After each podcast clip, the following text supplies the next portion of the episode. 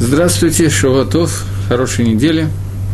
Мы возвращаемся к комментарию к молитве Шма, после того, как мы сделали перерыв, как я помню, если я правильно посчитал, на четыре занятия на праздничные молитвы просто по теме праздники. Занимались два раза Рожашоной, Новым годом, один раз Йом Кипором, один раз Сукотом. Теперь мы возвращаемся к молитве Шма Исроэль, слушай Израиль, Всевышний наш Бог, Всевышний един. Мы с вами обсуждали э, первую строчку шма, и те каванот, те намерения, которые должны быть у человека, который читает первую строчку шма, обсуждали Борух Шимкот Малхатола Амавает вторую строчку, и начали первый отрывок шма, отрывок, который называется Вагафта, и возлюби. Возлюби Всевышнего как самого, э, Бога твоего, всем сердцем твоим, всей душой твоей, всем достоянием твоим. Мы дали два комментария на это место, я сейчас не буду возвращаться. И будут слова эти, которые я заповедовал вам сегодня, на сердце твоем. Мы тоже обсуждали немножко, что это значит, и теперь продолжим немного читать и объяснять, начиная со следующего предложения. «Вышинантам ливанейха, и будете э, обучать этим словам сыновей ваших, «Вадибарта бамба шефтеха бавайсеха», и будешь говорить их, когда ты сидишь э, в доме твоем, и когда ты идешь дорогой, и когда лож, э, садишься, э, когда ложишься, и когда встаешь. Я не сто процентов помню, на чем я остановился, когда мы в прошлый раз несколько, уже больше месяца назад, обсуждали отрывки, этот отрывок, и не помню, обсуждали мы слово или нет вышинантом. Поэтому я в двух словах повторю. Вышинантом ливаныхам. И будешь обучать их, им, этим словам, твоих сыновей. Во-первых, это чуть не единственное место в Торе, где изложена заповедь изучения Торы. Заповедь Лимут Тойра не изучение Тора, не изложено, как тебе, еврей, есть заповедь изучать Тору. Есть заповедь обучать своих сыновей Торе. Понятно, что человек не может обучать сына Торе в тот момент, когда он сам ее не знает. Отсюда учится заповедь Лимут Тора. Это одно из мест, не единственное, но одно из мест, где это учится. Это первое, что я хотел отметить. Второе, что я хотел отметить, это то, что написано в Шинантом Ливанейха. Э, это Медейким в этом месте делаем дюк. Дюк – это уточняем в этом месте, что сказано именно сына, а не дочку. Заповедь изучения Тора лежит на мужчинах и не лежит на женщинах.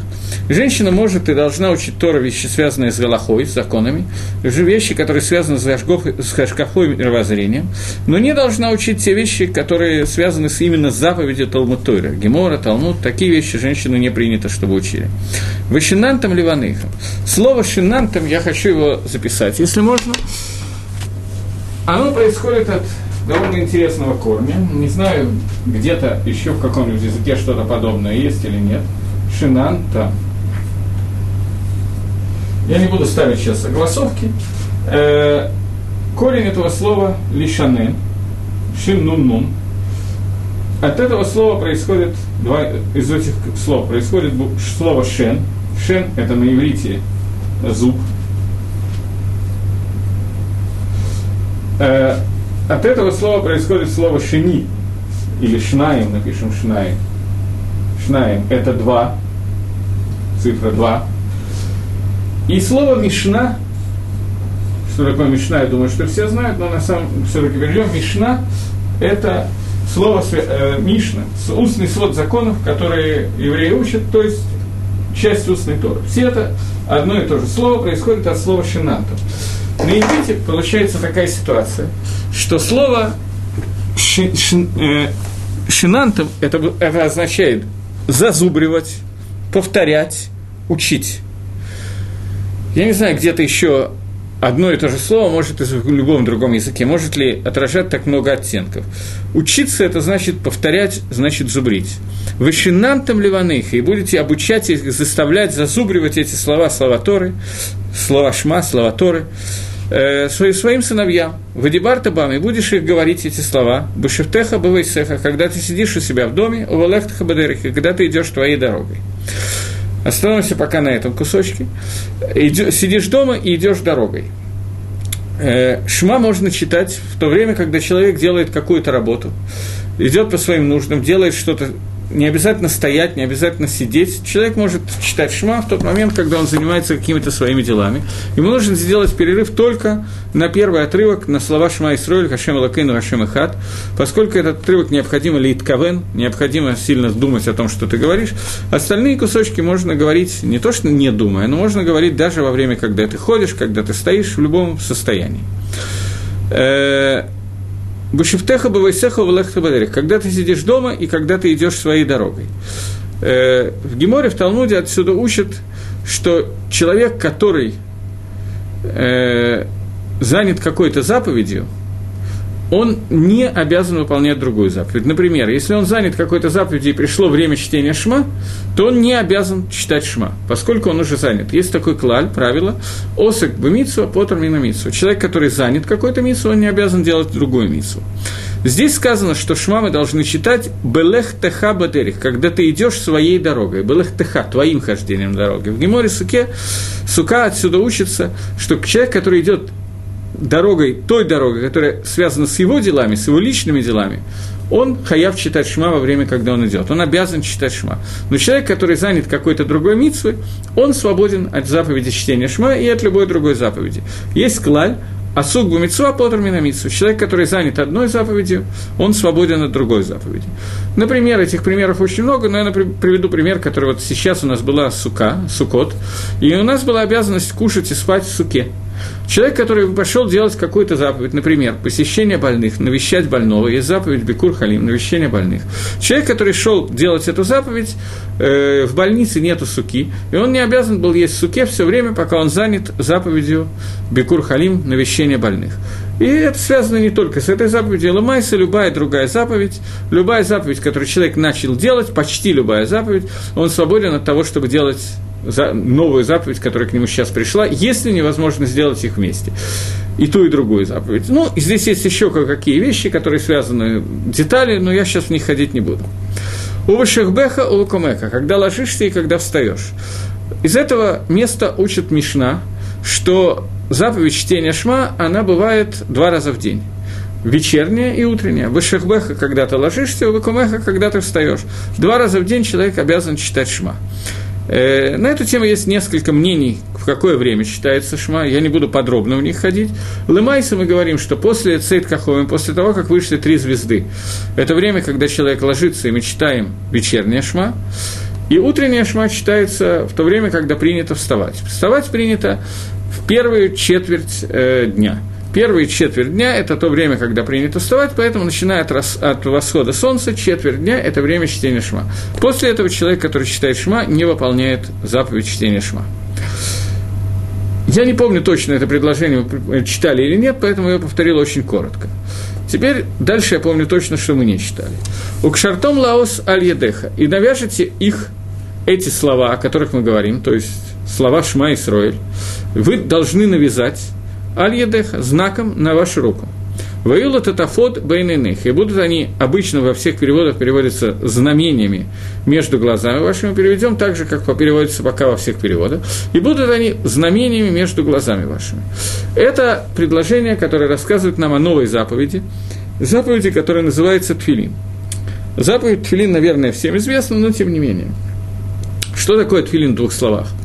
Тфилин – это коробочка такая квадратная, которая одна надевается специальными ремешками на руку, вторая надевается на голову, вот в этом месте, в месте, где кончают расти волосы, посередине головы.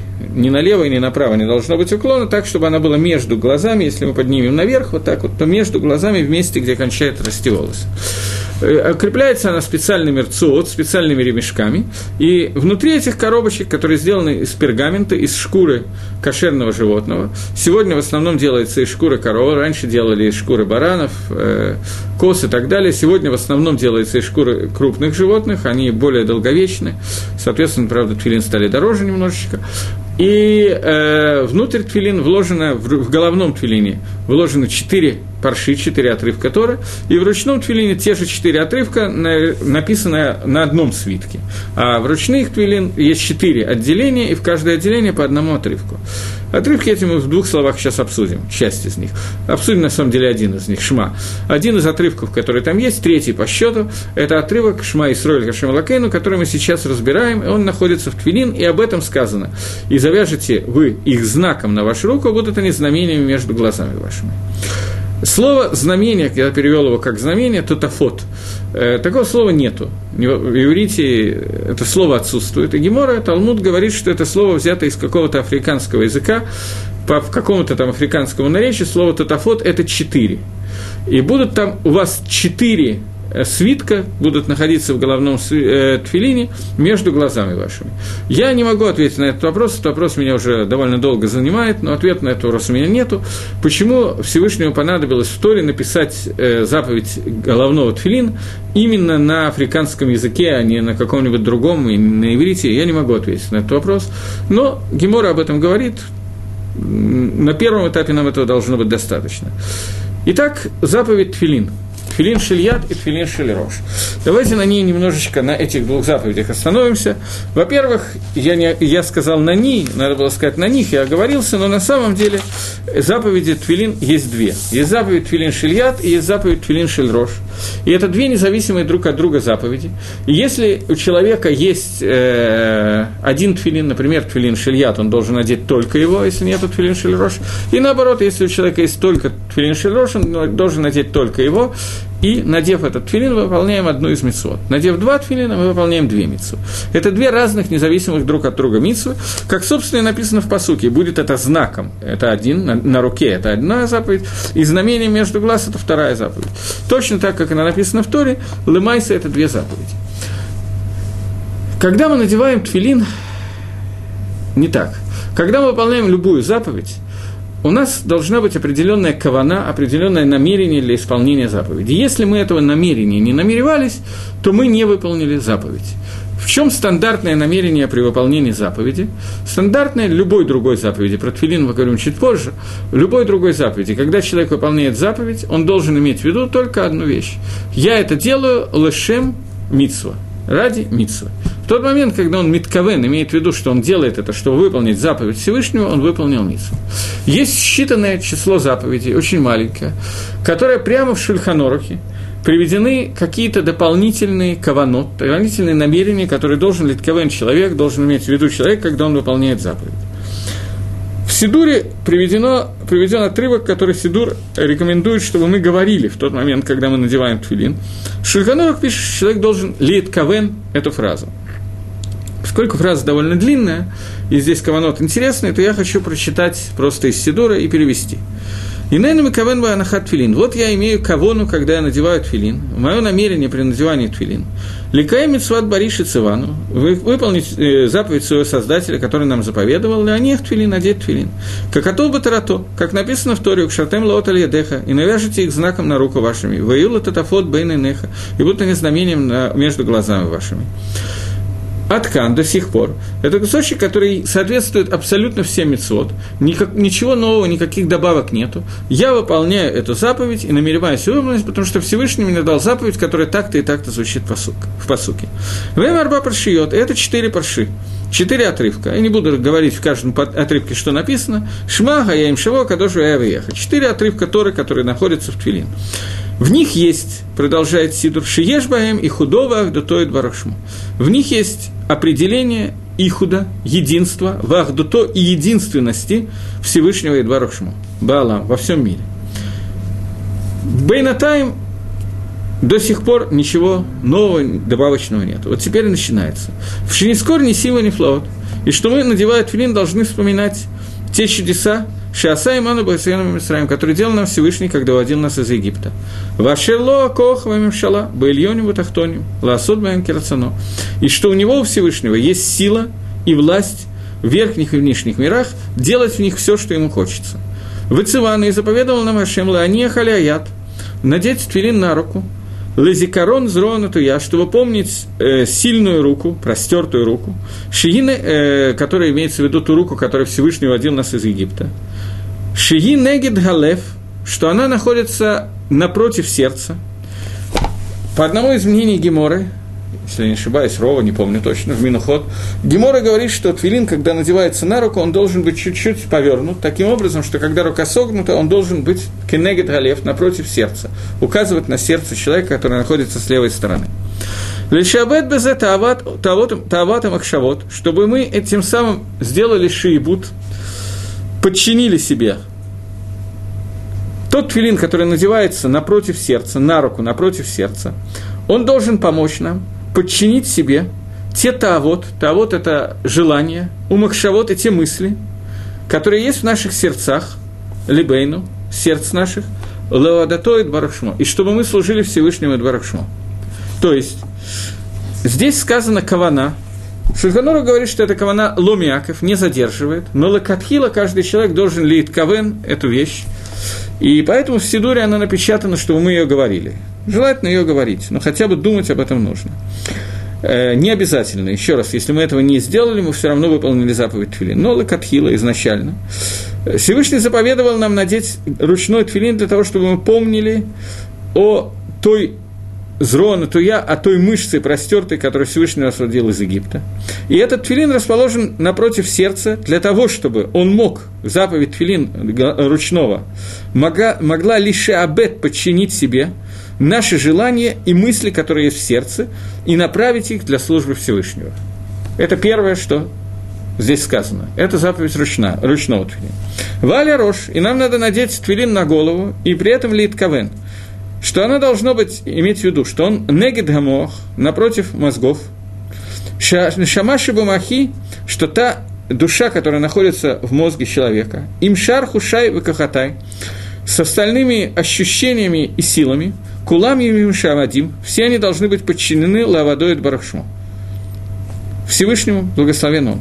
У Мишева Митсвот Тфилин, и из, из этой Митсвот Тфилин, и Тмашех Алай, притянется ко мне, льет лихаем руким, в шефа кадош, чтобы у меня была длинная жизнь и шефа достаток, святости, у махшавот гдушим, гдушот, и были у меня святые мысли, Блигар гурхет вавон клаль, и не было у меня никаких плохих мыслей, и никаких мыслей о грехе вообще.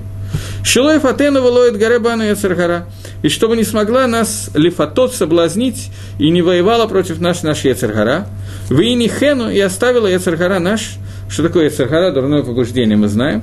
Лаавот и оставила нас яцергара лаавот эд Гашем, чтобы мы служили Гашему кашер им ливавейну, с, с сердцем нашим. То, беседа. Этого достаточно.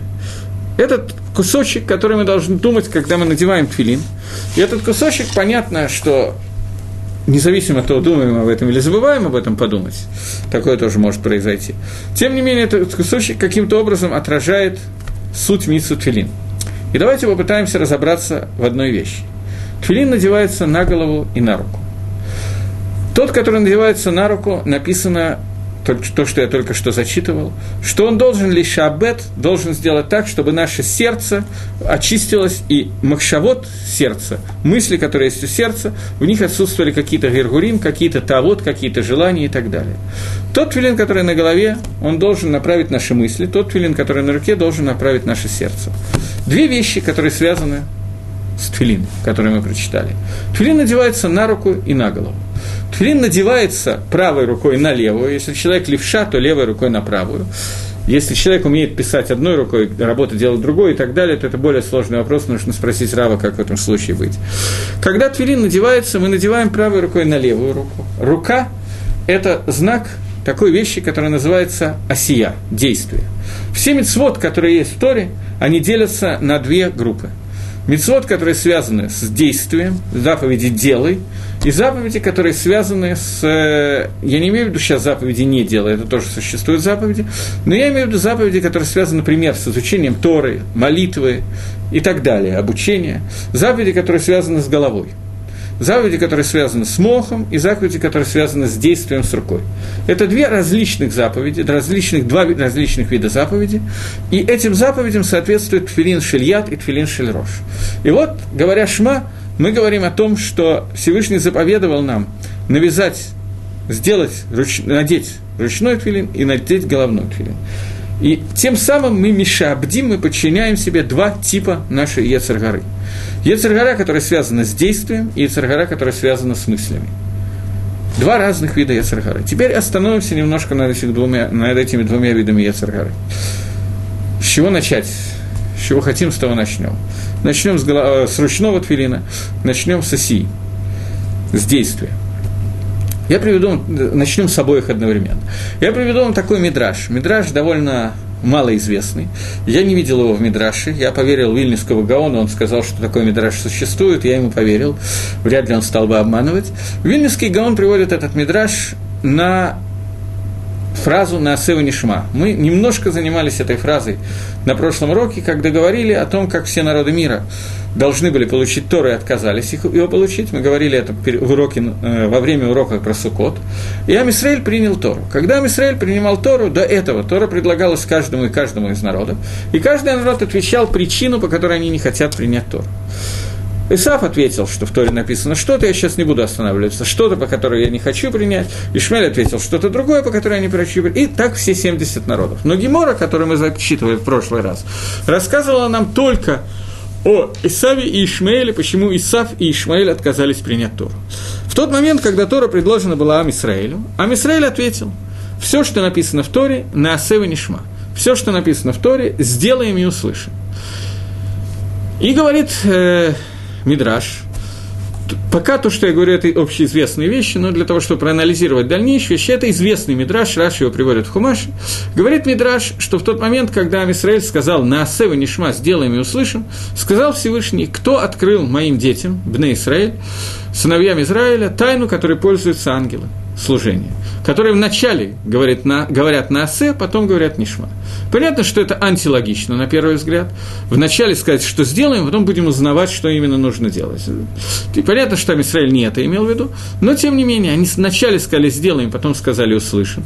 И за то, что они это сказали в тот момент, когда это было сказано, говорит Мидраш, что спустились Малахе Ашер, это ангелы служения, и каждому из 600 тысяч людей, которые стояли у горы Синай, надели на голову по две короны. Одна корона – кинегит на асе, в честь слова на асе сделаем, и вторая – кинегит нишма услышим.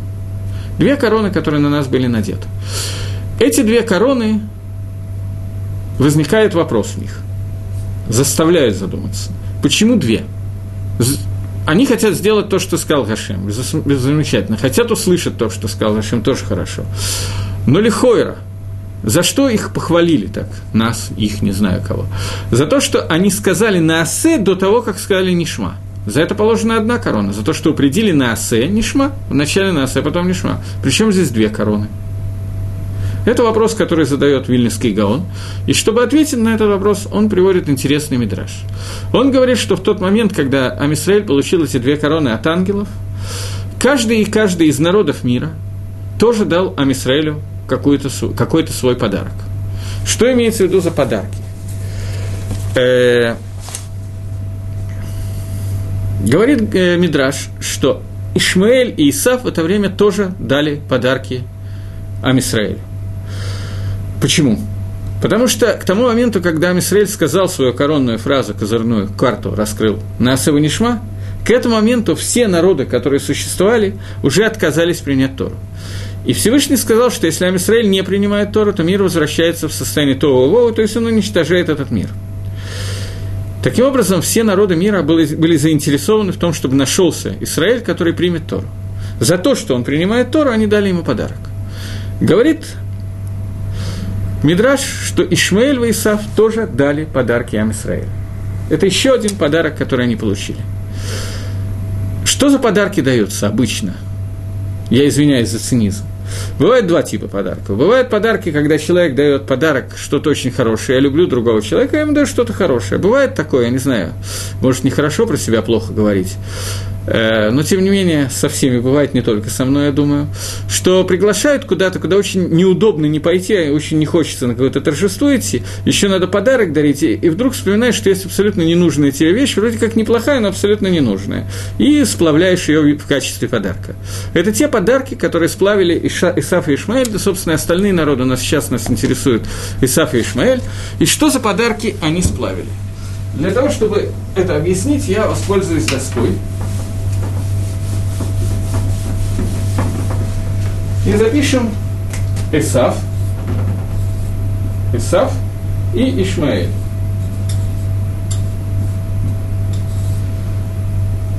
Я надеюсь, что вы как-то знаете иврит, потому что если не знаете иврит, то это не так будет красиво звучать. Исав дал подарок слово на асе, потому что Исав от слова асе, он дает подарок на асе, сделаем. Исав, слово Исав означает сделанный, законченный, завершенный. Исав – это действие. И Ишмаэль дал подарок, соответственно, Нишма. Ишмаэль от слова «шма», я извиняюсь, я его только неправильно написал. Никто мне не подсказал.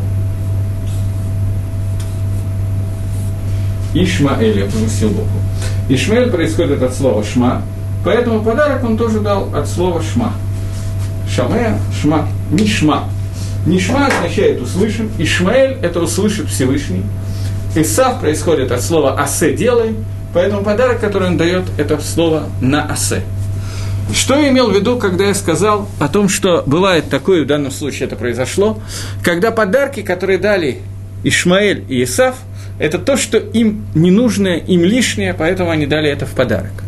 Я приведу это на какой-то такой известной хасидской майсе. Я еще не очень сильно знал, что такое хасидизм, и не очень сильно вообще читать, может быть, только научился. Но мне рассказали в городе Санкт-Петербурге, тогда Ленинграде, что есть такой мусак, такое понятие – шираем, остатки что если Ребе кушает хасидский, то то, что у него остается, он отдает хасидам. Шираем от Реби, остатка того, что кушает Реби, это сигула, это такое лекарство для парносы, для пропитания. Шираем от Баалябайта, то, что осталось от Баалябайта, от э, хозяина дома, как это сказать, работающего человека, обеспеченного, хорошо обеспеченного человека, это сигула, лекарство для Ирашамаем, для боязни Всевышнего. Почему? С чем это связано? Человек оставляет то, что ему не нужно. Для Рэби не нужна ему, он, вся его работа, вся его суть, это Ират Шамаем, это боязнь Всевышнего. А вода Дашем, служба Всевышнему. То, что для него лишнее, то, что он оставляет, то, что он не обращает внимания, это парноса, пропитание. Потому что на это он не, оставляет, э, не обращает внимания. И наоборот. Ишмаэль и Исав, у них тоже, только сейчас это уже более серьезно, чем Майса про Ребис, э, Ишмаэль и Исав, у них тоже был остаток. Были какие-то ненужные вещи, которые он хотел сплавить, и это то, что нам досталось от него. От Исава нам а, досталось слово «насе», от Ишмаэля нам досталось слово «нишма». Исав и Ишмаэль – это два вида Ецаргары, два вида наверное, из Аргары тоже не совсем правильно сказать, два вида того, что отходит в сторону от правильного пути. Исав, его суть – это действие, и у него есть отклонение от действия, есть правильный путь – путь действия Лышем Шамаем, путь того действия, которым нужно делать, работать, ласот делать. Есть осия, которая осия шелесав. В чем разница? Я обращу ваше внимание на какую-нибудь одну-две накуды. Я хотел об этом говорить перед Йом но пом- не помню, я успел или не успел говорить. По-моему, не успел об этом говорить.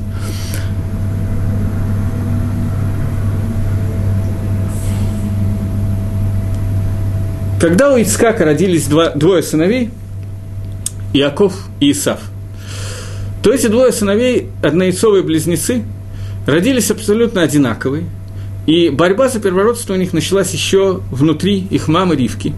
И когда они выходили, то один держался пятку другого, поэтому Иаков назвался Яковом и стал Израилем. Стал Израилем, то есть Ешар Кель прямо ко Всевышнему. Стал тем, кто выпрямил свой путь, направил его ко Всевышнему.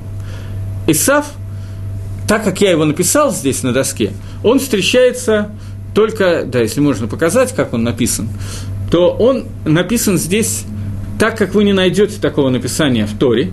Он написан здесь Айн Син, а потом буква Ют, и потом Вав. В Торе он обычно написан без буквы Ют. Айн Син Вав. Это стандартное написание, которое дается. Это написание, которое называется Ктав Хасар, Хасер. Неполное написание. Есть одно место – в Танахе, я не знаю где, где он написан полностью так, как я написал. Это полное написание. Я не знаю где. Аризаль приводит, что есть такое место.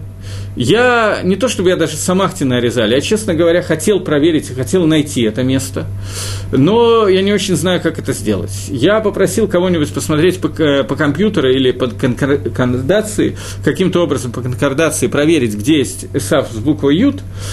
Э, такого слова Исав с буквой Ют я не нашел ни одного. Но ми Исав или ле Исав я нашел десятки. И тут очень трудно что-то определить, потому что ми Исав и маасав будет писаться одинаково. Маасав – это просто действие, а ми Исав – это от Исава. И поэтому я точно не знаю, какое из этих мест имел в виду Аризаль, а проверить их все у меня не хватило терпения. Там очень много. Просто в конкордации это страницы полторы, и у меня не хватило на это терпения. Я хотел это сделать, честно, но не справился. Но я поверил Аризалю, что раз он нашел такое место, то наверняка это место есть. Так вот, это правильно, и грамматически это вода и правильное написание слова Исав. Исав написано в тако, таким вот способом, если мы сделаем одну вещь, а именно заменим две последние буквы, букву Ют и букву Ва, которые написаны в конце, заменим их местами, то получится, я сотру и напишу заново, получится слово «асуй». «Асуй» – это означает «сделанный». И это полное имя Исава, имя, которое означается «доделанный, завершенный». Я сейчас приведу пару примеров, почему Исав назван именно таким способом. Потом нам надо все-таки вернуться к Тфилин – еще немножко про Ишмаэля поговорить, вернуться к Твилин, для чего я это рассказываю. Исав назван Исавом, и второе его имя – это Сеир. Сеир, дословно, волосатый. Сар – это волосы. Исав родился, говорит Мидраш, что Исав родился волосатым. Обычно просто при прочтении Торы и Мидраша возникает впечатление, что есть дети, у которых очень мало волос на голове, есть дети, у которых много волос на голове. Это не совсем верно. Про Исава говорится не это. Волосатость Исава – это немножечко другое. Э, в какой момент ребенок становится взрослым? Мальчик становится взрослым в 13 лет, плюс у него должны быть штейсород, два волоска, которые должны вырасти в определенном месте, например, на бороде. Исав родился бородатым – Исав родился завершенным, он родился взрослым. Ребенок, который рождается, он рождается в таком виде, что он должен пройти путь до тех пор, пока он себя должен усовершенствовать, стать самим собой. Он должен легашлим от отца, восполнить себя. Исав весь негет этого. Он рождается завершенным, совершенным. Когда-то был такой человек Раби Акива, Акива бен Йосеф, мы его много раз обсуждали. Э, когда он был приговорен незадолго до его приговора к смертной казни, человек по имени Турмус Рупус, который был прокуратором Иудеи в этот момент, устроил с ним публичный диспут, на котором он задал Раби Акиве много вопросов. Один из вопросов был вопрос, э, что важнее для Всевышнего? Маасей де Адам, о Маасей де Яшем. Действие рук человека или действие рук, рук Творца. Что более прекрасно в этом мире? Раби Акиве было трудно ответить на этот вопрос, потому что он знал, что Турмусрубас имеет в виду Бритмилу. В чем состояла суть вопроса? А Кодыш Баругу Всевышний, благословен он, может все. Он создает человека. Он создает этого человека и дает ему первую заповедь, которую он должен сделать – обрезание. Если тебе нужно, чтобы человек родился, был создан, был обрезанным, если человек обрезанный более совершенный, чем не обрезанный, то задавал Турамус Рубус простой вопрос, почему нельзя было его создать с самого начала, с обрезанием? Зачем нужно делать так, что каждого ребенка нужно обрезать? Раби Акива знал ответ на этот вопрос, и мы с вами знаем ответ на этот вопрос. Но он понимал, что ему будет трудно объяснить это Турмус Рупусу. Ответ очень простой. А Кодыш Баругу Всевышний изначально – сотворил этот мир несовершенным и незавершенным, для того, чтобы, начиная с Адама Решона и кончая еще не скоро, или скоро, будем надеяться, это кончится, на все поколения – Человек должен был доделывать этот мир. Всевышний создал человека шутафом, сотрудником, который будет вместе с ним завершать мир, совершенствовать его и доделывать его. Все наши мицвод, все наши заповеди, которые мы получаем, получили, они созданы для того, чтобы мы дозавершили этот мир, доделывали его. Поэтому мир Бакована Шлема изначально Всевышний с определенным намерением создан несовершенным и незавершенным. Это заповедь Бритмилы, которая это показывает одну вещь. Существует ситуация, когда человеку не надо делать Бритмилу. Ситуации две может быть. Первая ситуация, когда он рождается обрезанным, такое бывает, крайне редко, но бывает. На моей практике, э, я когда-то был Мойлом, на моей практике был один человек, который хотел сделать обрезание в возрасте довольно взрослым, Ему не надо было делать обрезание, он был абсолютно обрезанным. Э, и это очень редко бывает. Иаков Авину родился обрезанным. Это первый случай, когда не надо делать обрезание. И второй случай, когда не надо делать обрезание, это случай, который в Геморе называется, когда умерли два брата из Абритмилы. То есть сделали Бритмилу, младенца он умер, родился следующий младенец, ему тоже сделали Бритмилу, он тоже умер. В этом случае мы считаем, что у него есть какое-то заболевание, которое э, показывает, какое-то заболевание, которое показывает, я, Минаси, поздравляю тебя. Э, так вот, э, у него было какое-то заболевание, которое означало, что он, ему нельзя делать бритмилу по каким-то причинам. Это возможно. Возможно. Сегодня в современной медицине существует болезнь, которая называется желтушка, родильная желтушка. Почти любой младенец, который рождается, он рождается с, этим, э, с этой болезнью. У него есть повышенный билирубин. Обычно через неделю, даже раньше, примерно на шестой день этот билирубин падает, и ребенок к восьмому дню уже его нету практически, нет, он на, на нормальном уровне, 8-9, и при этом уровне можно делать обрезание. Если же это, например, 12, то в этом случае бритмилу делать опасно, поскольку очень плохая свертываемость крови. Билирубин отвечает в частности за свертываемость крови. Поэтому в этом случае обрезание откладывается до тех пор, пока ребенок перестанет быть желтеньким. Исав, одно из его имен, Эдом. Может быть, один из спрашивающих сейчас мне тоже напишет, что он был красный, когда родился. У Синганчкука была та же самая проблема. Что можно сделать? Ему, наверное, не надо было делать обрезание. Так вот, когда родился Исав, он родился абсолютно красным. Что значит красным? Имеется в виду, что это желто-красный оттенок кожи, который показывает, что этому человеку опасно делать бритмилу. Ицхак Авину ждал, пока у Исава пройдет эта краснота, желтизна, для того, чтобы можно было сделать ему бритмилу. Он ждал какое-то время, и она не проходила. До тех пор, пока Исав не вырос и не сказал, что он отказывается делать бритмилу. Таким образом, интересная ситуация. Ицхак Авину не сделал обрезание ни одному из своих детей – Лозаха сделал бритмилу ни одному из своих детей. Яков родился обрезанный, а Исав отказался от бритмила. Вначале ему нельзя было делать из-за того, что он был красный, потом ему нельзя было делать, потому что он стал взрослым и отказался от этого. Такая ситуация произошла. Это два имени, которые даны Исаву, которые встречаются в Торе, Этом, Эдом и Саир. Они оба являются объяснением имени Исав в качестве Асуй, завершенный. Он родился взрослым, завершенным, и он родился красноватым для того, что ему нельзя было сделать бритмилу. Поэтому, ведь суть бритмила, как я сказал, это показать, что человек создан незавершенным, несовершенным, и его задача себя усовершенствовать. Весь Исав, он весь воюет с этим.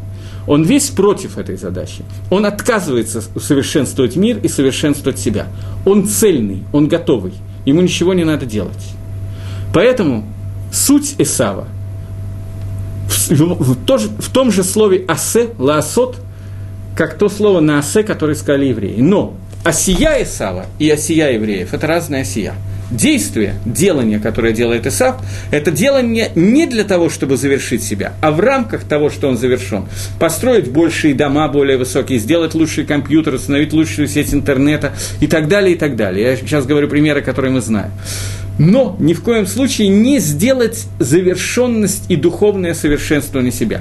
К этому Исаф не имеет отношения. Это для него лишнее, это он оставляет. И это тот подарок, который он дал им Израилю, когда им Израиль принимал Тору. Он дал им подарок на осе, ту осию, то действие, от которого он отказывается. То духовное действие для завершения себя и этого мира.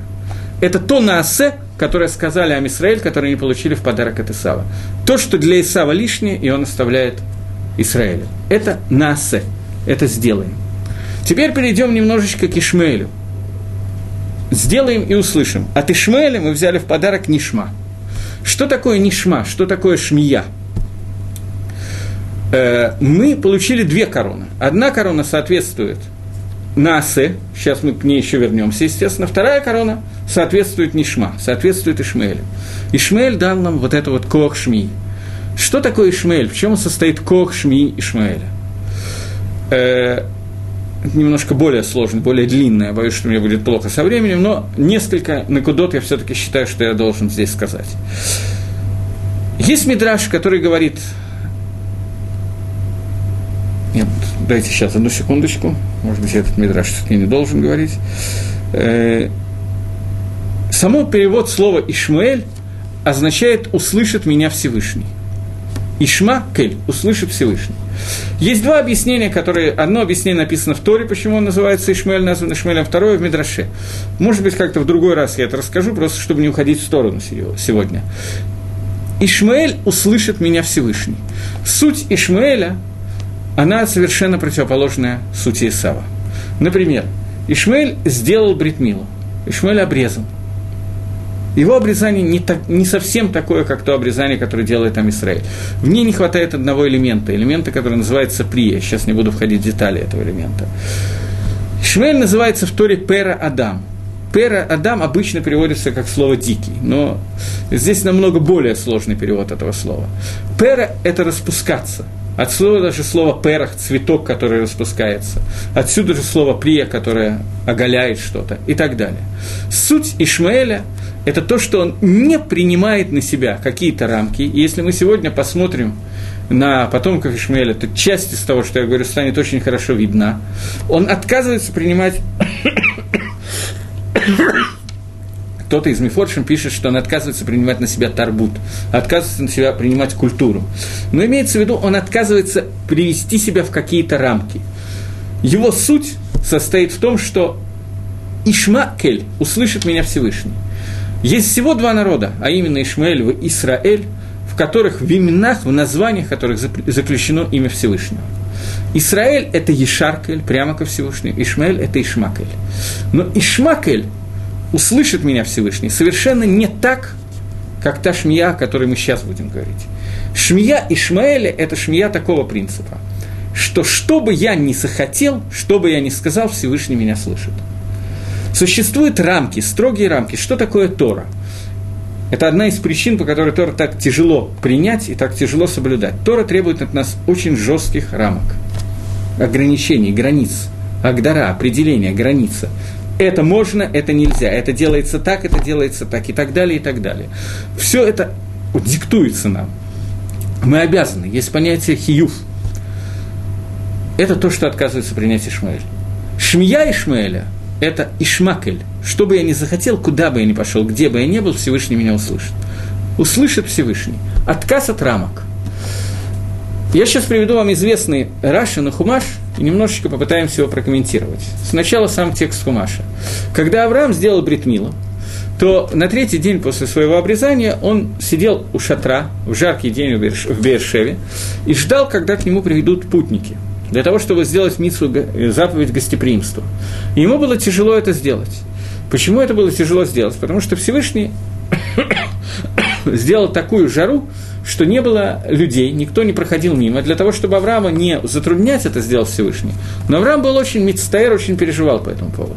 Тогда Ашем послал ему трех ангелов, но Авраам не знал, что это ангелы, считал, что это путники, и принял их за путников в пустыне. Путники, которые ходят по пустыне, на иврите это слово «аравим». Мидраш их так и называет «аравим». В современном языке это арабы. Аравим – те, которые путешествуют по пустыне. Понятно, что Ишмаэля к этому моменту еще не было детей, Ишмаэль уже был, но неважно, у него не было детей в этот момент, не имеется в виду потомки Ишмаэля как таковое, но Авраам их принял за тех, с кем смешается Ишмаэль, кто потом станет наследниками Ишмаэля. И Авраам, когда их увидел, пригласил их себе в дом и сказал, зайдите, омойте ваши, нет, омойте ваши ноги, войдите и поешьте. И Раша останавливается на том, что почему Авраам так, вроде бы, на первый взгляд, не совсем вежливо. Приходят люди, он говорит, помойте ноги при в дом. Сегодня я думаю, что так не принято, когда к людям приходят гости, первое, что им говорят, им не говорят, пройдите в ванну и помойте, пожалуйста, ваши ноги. Почему Авраам сказал таким образом? Э, есть всякие комментарии о том, что просто они устали с дороги и так далее, но Раши объясняет иначе. Раши говорит, что аравим поклоняются праху своих ног. Поскольку они поклоняются праху своих ног, то Авраам боялся внести в дом идолопоклонничество, поэтому он сказал, омойте ваши ноги. И я хочу обратить ваше внимание на некоторую нелепость того, что написал Раша. Естественно, нелепость в кавычках. Что значит поклоняться праху своих ног? На ногах обычно приливает, если ходишь босиком, грязь. Бедерик клаль, как правило, люди грязи не поклоняются. Существует масса идолов, достаточно как бы много из них глупых идей, но тем не менее грязь – это совсем непонятная вещь, как можно поклоняться праху своих ног. Пируши давар, который я слышал, объяснение, которое я слышал, объяснение такое. Ишмаэль говорит, что место, куда мы идем, то, куда ведут нас наши ноги, где бы мы ни оказались, там есть Всевышний. То, куда мы пришли, в любое место, любая грязь, любое вот место, куда мы идем, там находится Творец. Он всегда с нами, независимо от того, куда мы идем. Обратите внимание, это абсолютно обратная Торе. Тора требует от нас ограничить мы должны делать, мы должны слушать Всевышнего. Ишмаэль само его имя, Всевышний услышит нас. Ровно обратно. Есть два вида шмии. Второй вид шмии не Ишмаэля, а наоборот. Это вид шмии, слуха, который означает, что мы должны слушать, что от нас хочет Творец. Это анти-Ишмаэль. Это Ишмаэль отбрасывает в сторону. Это он дает в подарок Амисраэлю, когда мы стоим на горе Сина и получаем нишма от Ишмаэля. Поэтому благодаря Исаву и Ишмаэлю мы могли сказать на асе, мы сделаем, выбираем себе правильные осию, правильное действие того, что хочет от нас Гашем, и выбираем себе правильную шмию, правильное умение слышать то, чего от нас хочет Творец. Это псолот, отбросы, которые отбросили Исаф и Ишмаэль. Заповедь Твилин Шельят, она соответствует Наасе. Она соответствует «сделаем».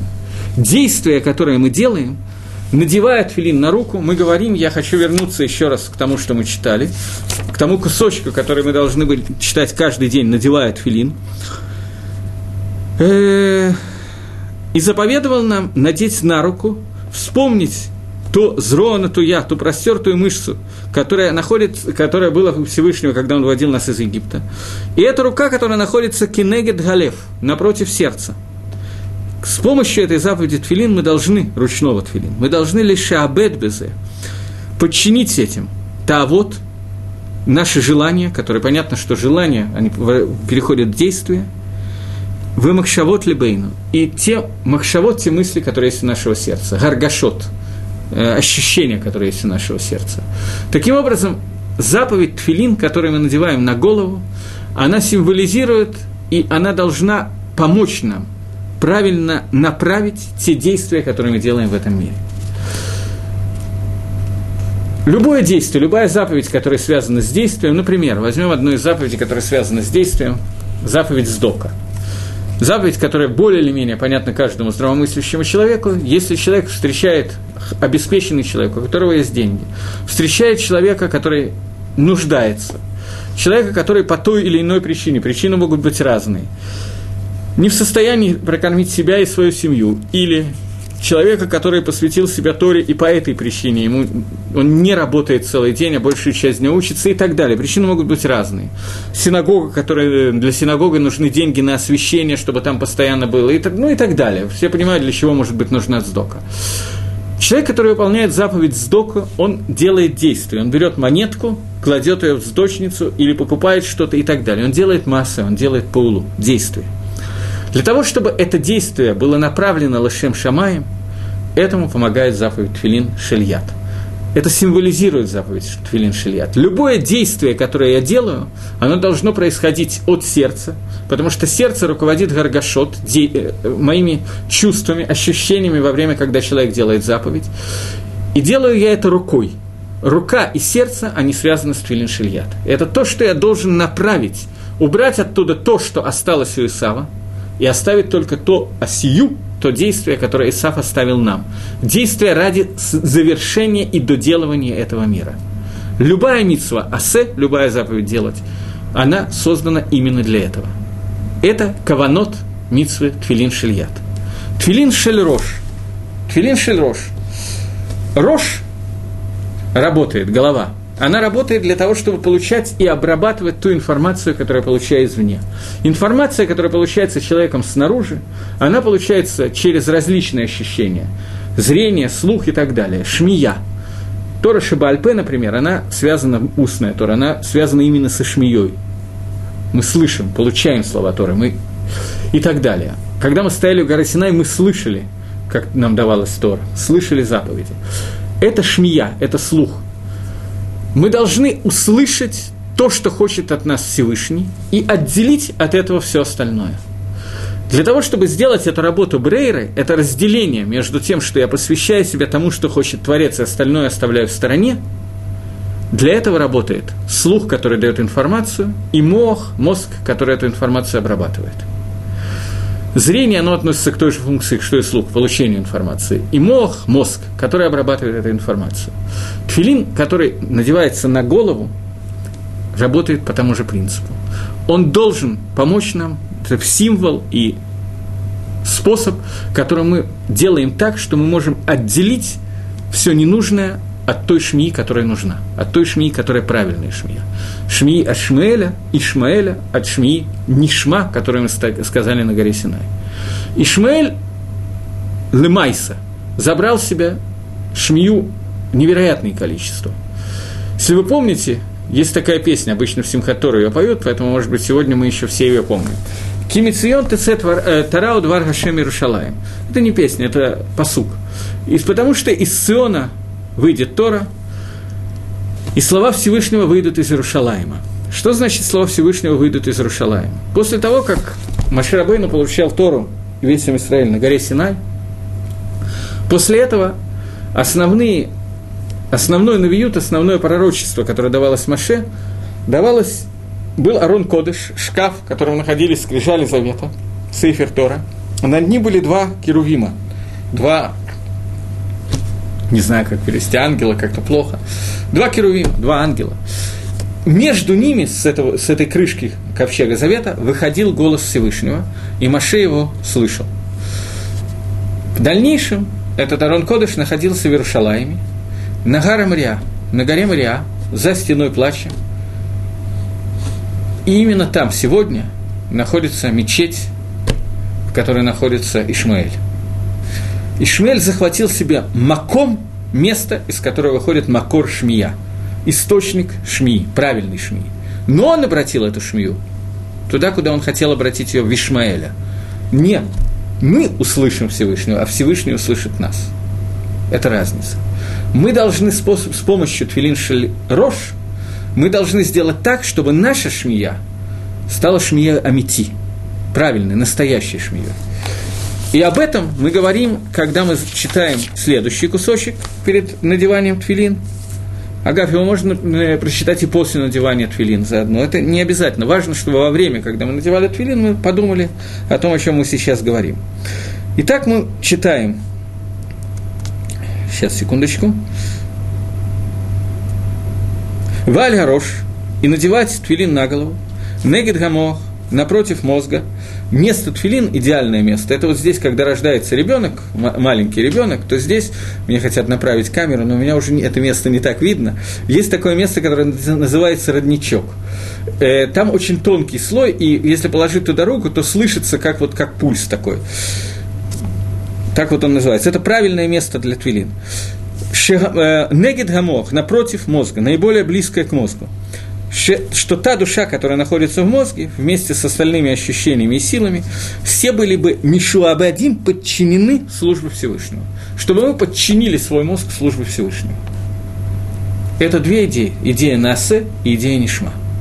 Мы вы знаете, просто поскольку нет времени, на это потребуется еще много времени излагать, что означает, что мы предели, сказали в начале нас, а потом Мишма мы сегодня не будем затрагивать. Хотя с этого все начинается, но сегодня это не имеет отношения прямого к делу. Э, так вот, два этих коха, которые нам оставлены Ишмаэлем и Исавом, мы должны подчинить с помощью Твилин Шильят и Твилин Шильрош на службу Всевышнему. Прочитаем еще раз, как об этом говорит Тора и как об этом сказано в Шма. «Укшартем ла ойт аль едеха» и завершите их знаком на вашу руку, вывел это тафот бейниных, и будут они знамением между глазами вашими.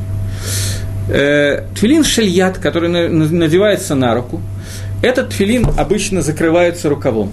Поскольку сказано, будет они знаком, знаком на руке вашем, то поскольку сказано слово «знак», без продолжения, то этот знак должен быть только для тебя. В отличие...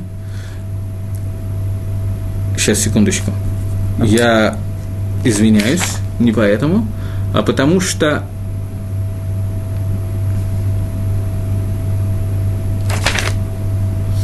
Потому что в другом месте сказано «Виелыха леот». В другом месте сказано «И будет это для тебя знаком». Поскольку сказано, что это знаком для тебя, то поэтому его нужно накрыть, чтобы остальные люди его не видели. В отличие от головного тфилин, про который сказано «Ваюла татафот байненеха», про который сказано «Будут они знамениями э, э, между глазами твоими». И эти тфилин должны быть видны, их не надо закрывать. На них нарисована буква «Шин», на головном твилине, по бокам, нарисована буква «шин», специальным образом нарисована. Э, сзади узел на головном твилине имеет форму далет, он находится вот здесь, вот на затылке, там есть такая косточка, на ней находится он далет. И на ручном твилине есть буква Ют на узле. Вместе это образует имя Всевышнего Шин Далет Ют, имя Всевышнего, о котором можно довольно много сказать, но, опять же, я не думаю, что сейчас правильно об этом говорить. Продолжим еще один посук. Уксавтон аль мизузот бейсеха у мишарейха. И, и напиши их мизузами в доме твоем и на воротах твоих. Заповедь мизузы. Заповедь мизузы – это известная заповедь.